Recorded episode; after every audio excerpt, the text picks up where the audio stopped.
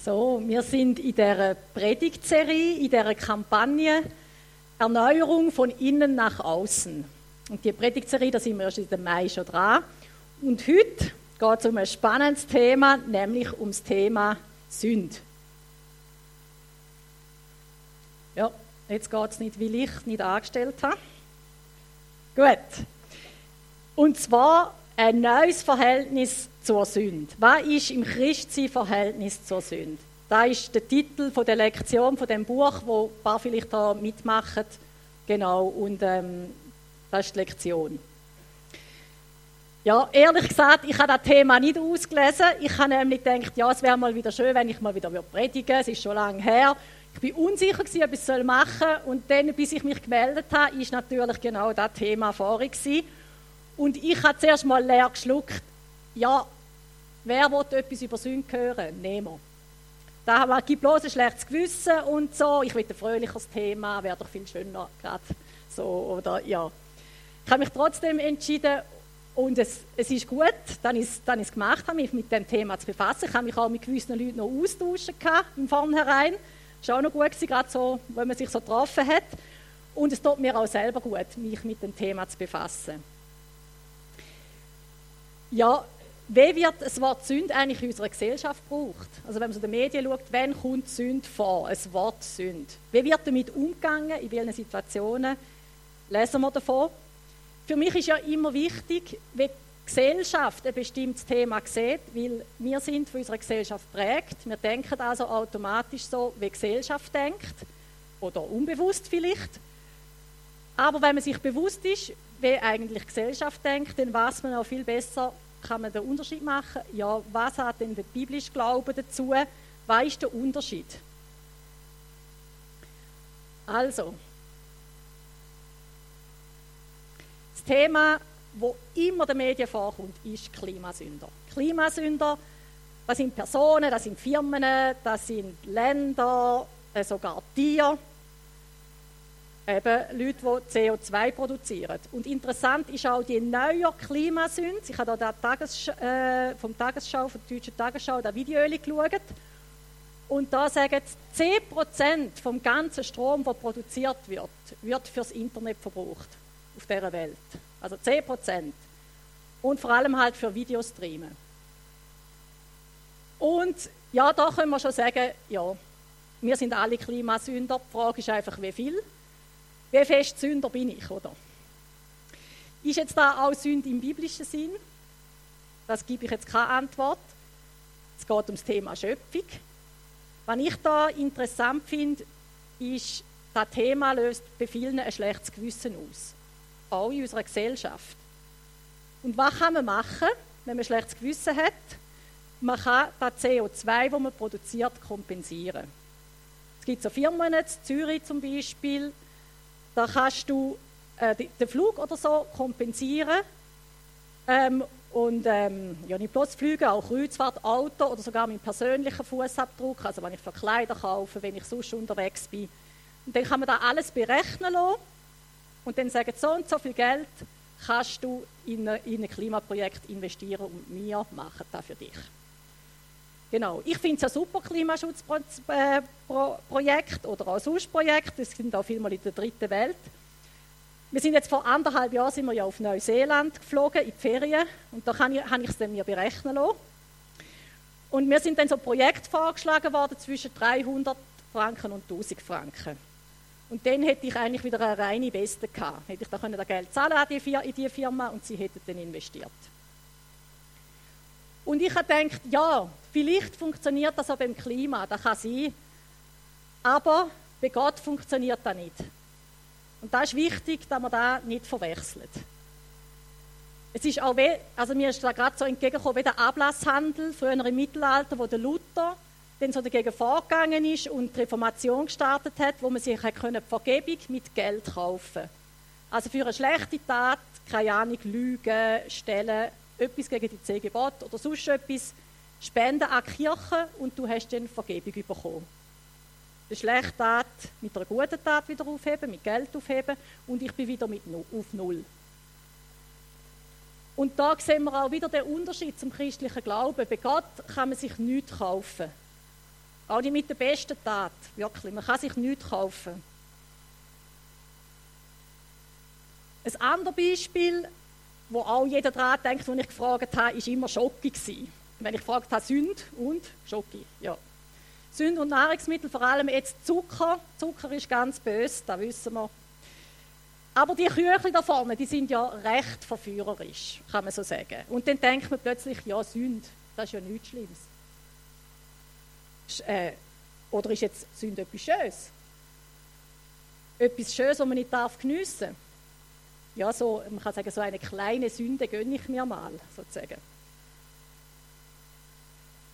Äh, ja, eben zu sagen, Sünde ist nichts Schlimmes, weil Schoki essen ja nichts Schlimmes ist.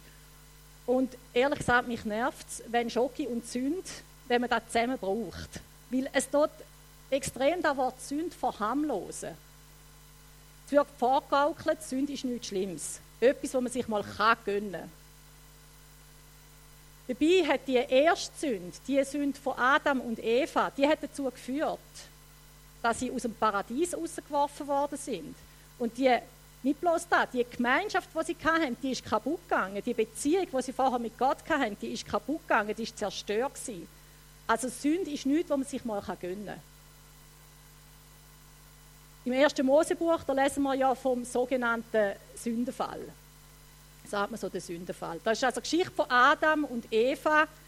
Die haben in dem schönen Garten gelebt, mit Tieren, mit schönen Pflanzen. Sie haben die Aufgabe gehabt, wie der Luther sagt, bebauen und zu bewahren.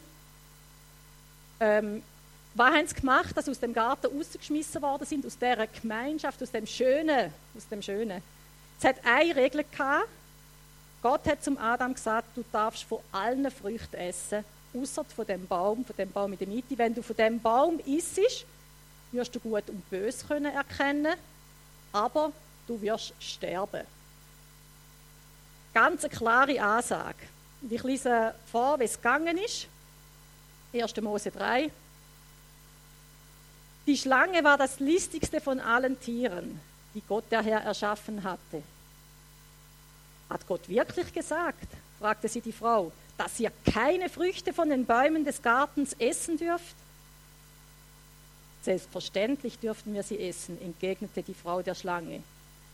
Nur über die Früchte vom Baum in der Mitte des Gartens hat Gott gesagt, esst sie nicht, ja, berührt sie nicht einmal, sonst werdet ihr sterben. Ihr werdet nicht sterben, zischte die Schlange.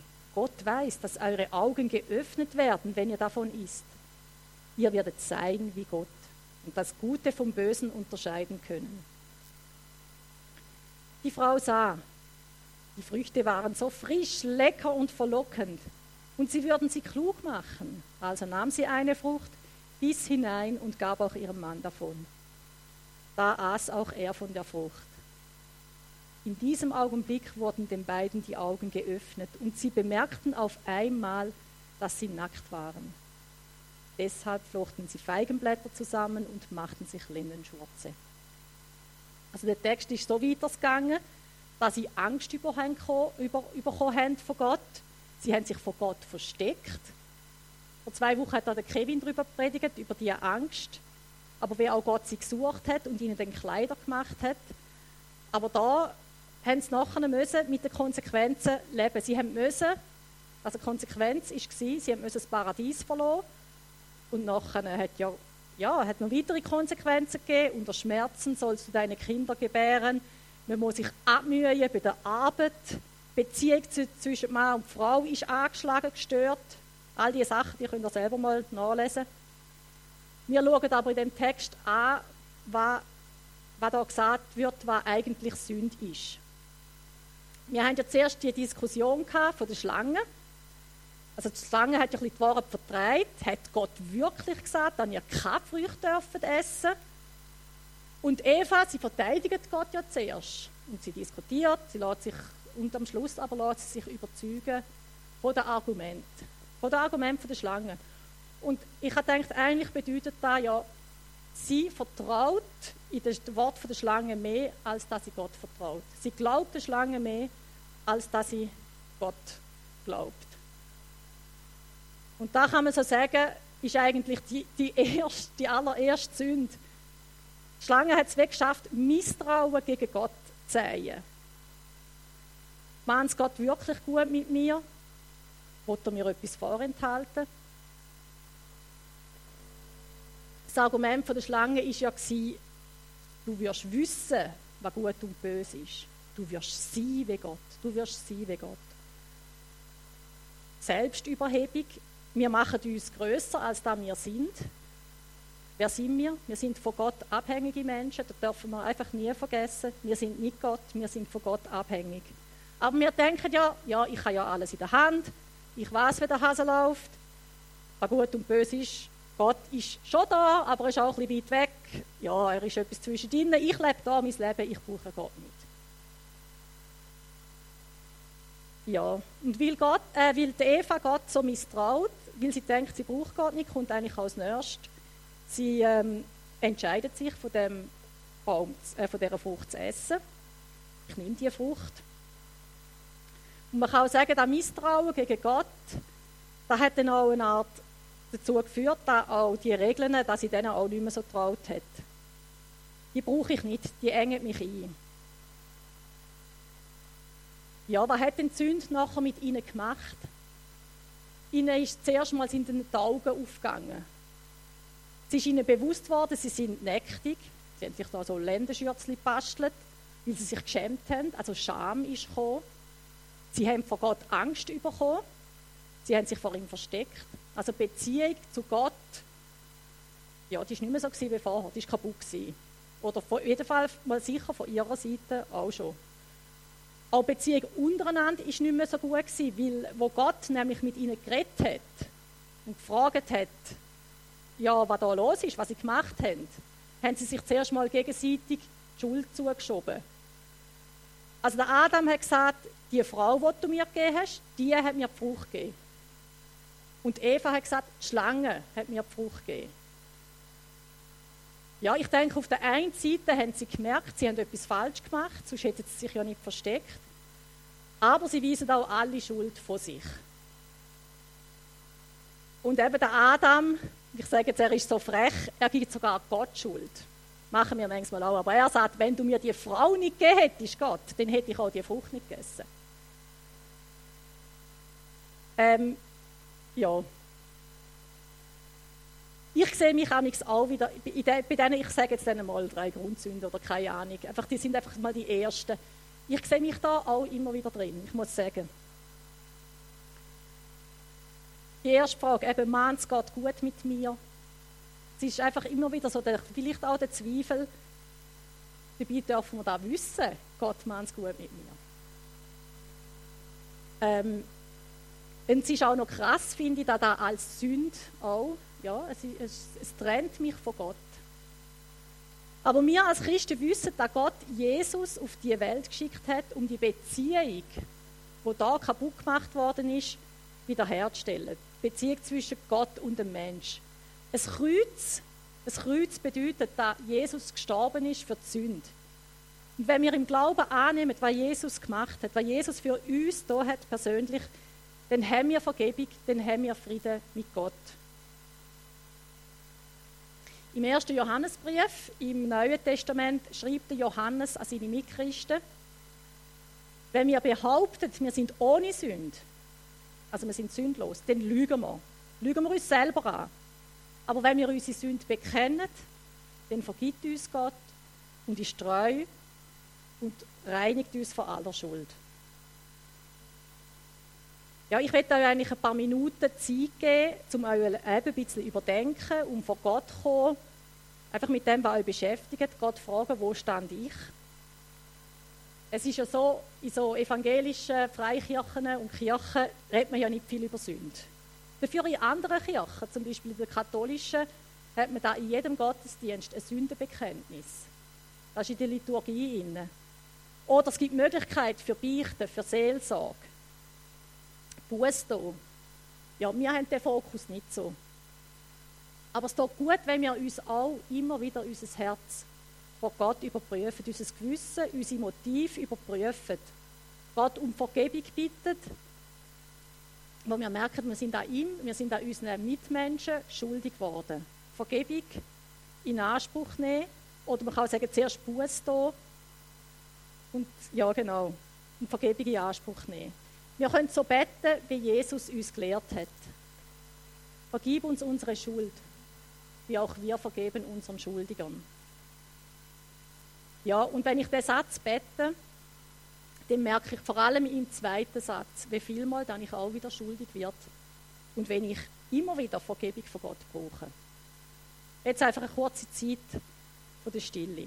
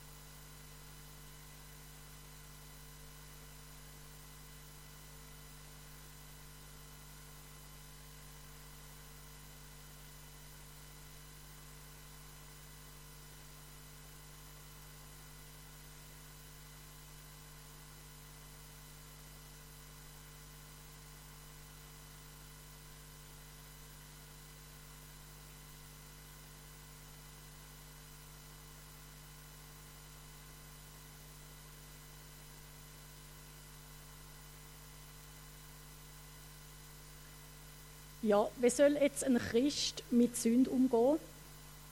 Der einen Seite, wir wissen, wir sind errettet. Jesus hat zahlt am Kreuz für alle Schuld. Und auf der anderen Seite, wir brauchen täglich Vergebung, weil wir umkehren, kann man sagen. Und ich lese euch aus dem Römerbrief. Ähm, zuerst ein paar Verse aus dem Kapitel 5 und dann aus dem Kapitel 6. Nachdem wir nun aufgrund des Glaubens für gerecht erklärt worden sind, haben wir Frieden mit Gott durch Jesus Christus, unseren Herrn.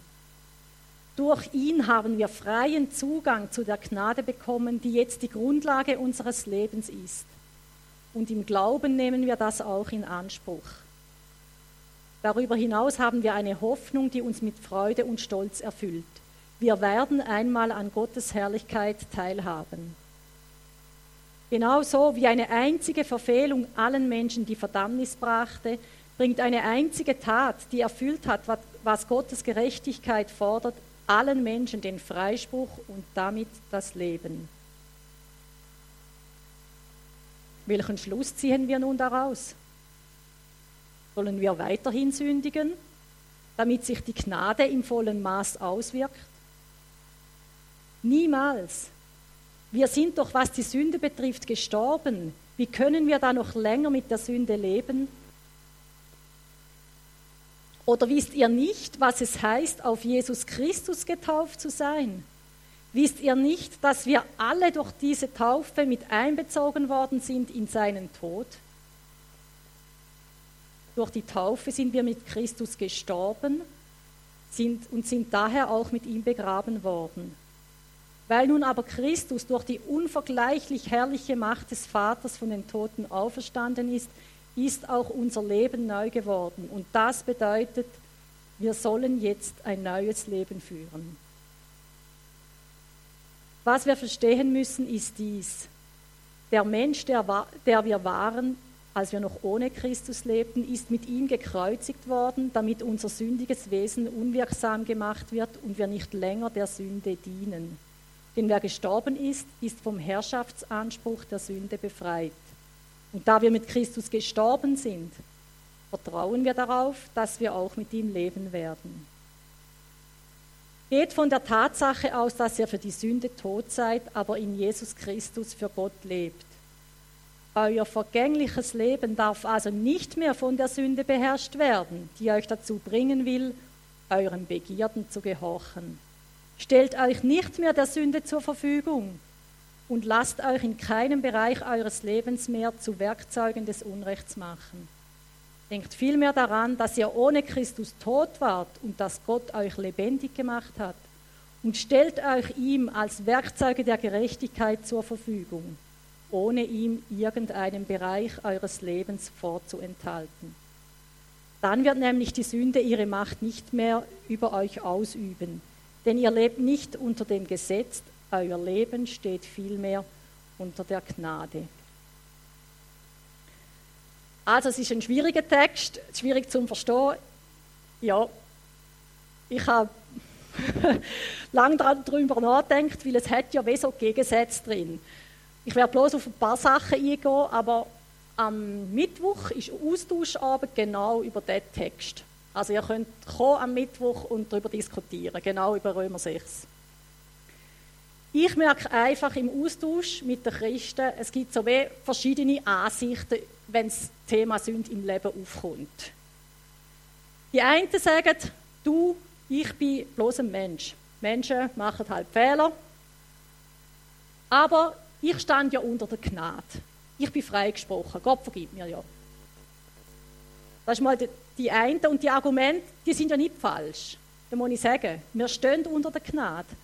Aber trotzdem, wir haben einfach die Tendenz, Sünde zu verharmlosen. Und sagen, ja, es ist ja nicht so schlimm. Ich will mein Leben jetzt nicht ändern. Ja, vergiss es und so. Gott vergibt mir ja schon, ich will mich mit dem Thema nicht befassen. Dann gibt es die anderen Christen, die sind vielleicht, haben den Text auch ein bisschen auswendig gelernt, die sagen fast, es darf keine Sünde mehr geben in meinem Leben. Ich, ich muss jetzt ein heiliges Leben führen, sonst bin ich kein richtiger Christ. Und da löst natürlich Stress aus, weil man muss immer das Gesicht wahren Man kann nicht mehr ehrlich auf sein Leben schauen, man muss sich vielleicht auch selber belügen. Etwas, was man ja den Christen vorwirft, ist, es ist so ein Vorurteil, kann man sagen, aber an einem Vorurteil hat es immer etwas Wahres, wissen wir ja ein bisschen. Ihr sind doch alle Heuchler. Und was bedeutet das? Also ich sehe das so, das bedeutet, ihr sind doch alle Heuchler, vorne durch fromm schwätzen und hinten durch anders machen. Und wenn ich das höre, ich finde es eine Beleidigung wirklich für Christen. Also ich will es eigentlich nicht hören, aber gleichzeitig muss ich mich ja fragen, was ist das Wahre daran? Und auch immer wieder mein Leben überprüfen, eventuell umkehren, Buß tun. Wir haben im Römerbrief gelesen,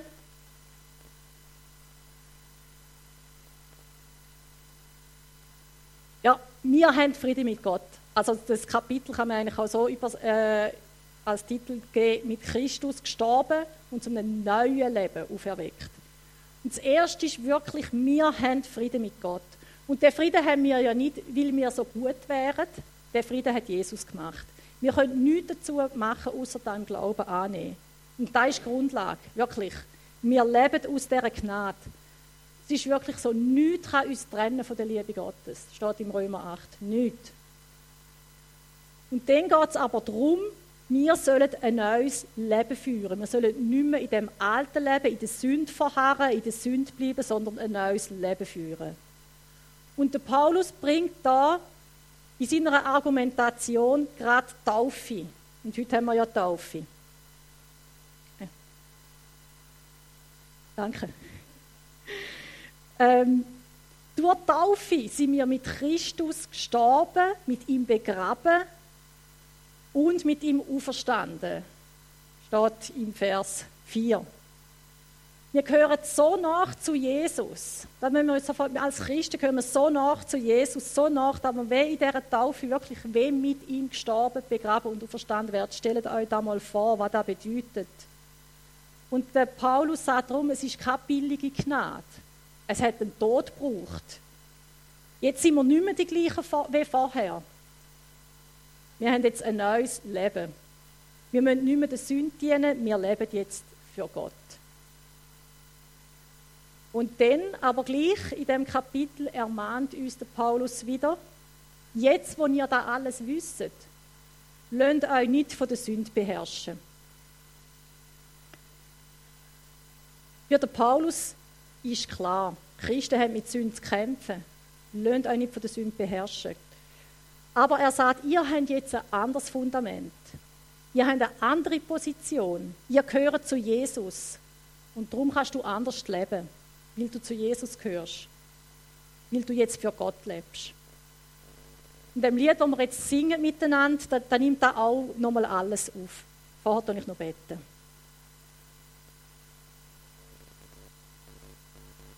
Jesus, danke. Danke bist du für mich, für meine Schuld gestorben am Kreuz. Und danke hat dein Tod alles verändert. Du schenkst neues Leben. Du schenkst Vergebung von der Sünde. Herr, hilf uns, immer wieder unser Herz zu überprüfen. Hilf uns, immer wieder vor dich zu kommen. Und lass uns, uns von dir zu verändern, umkehren. Danke, Herr. Danke, bist du da. Amen.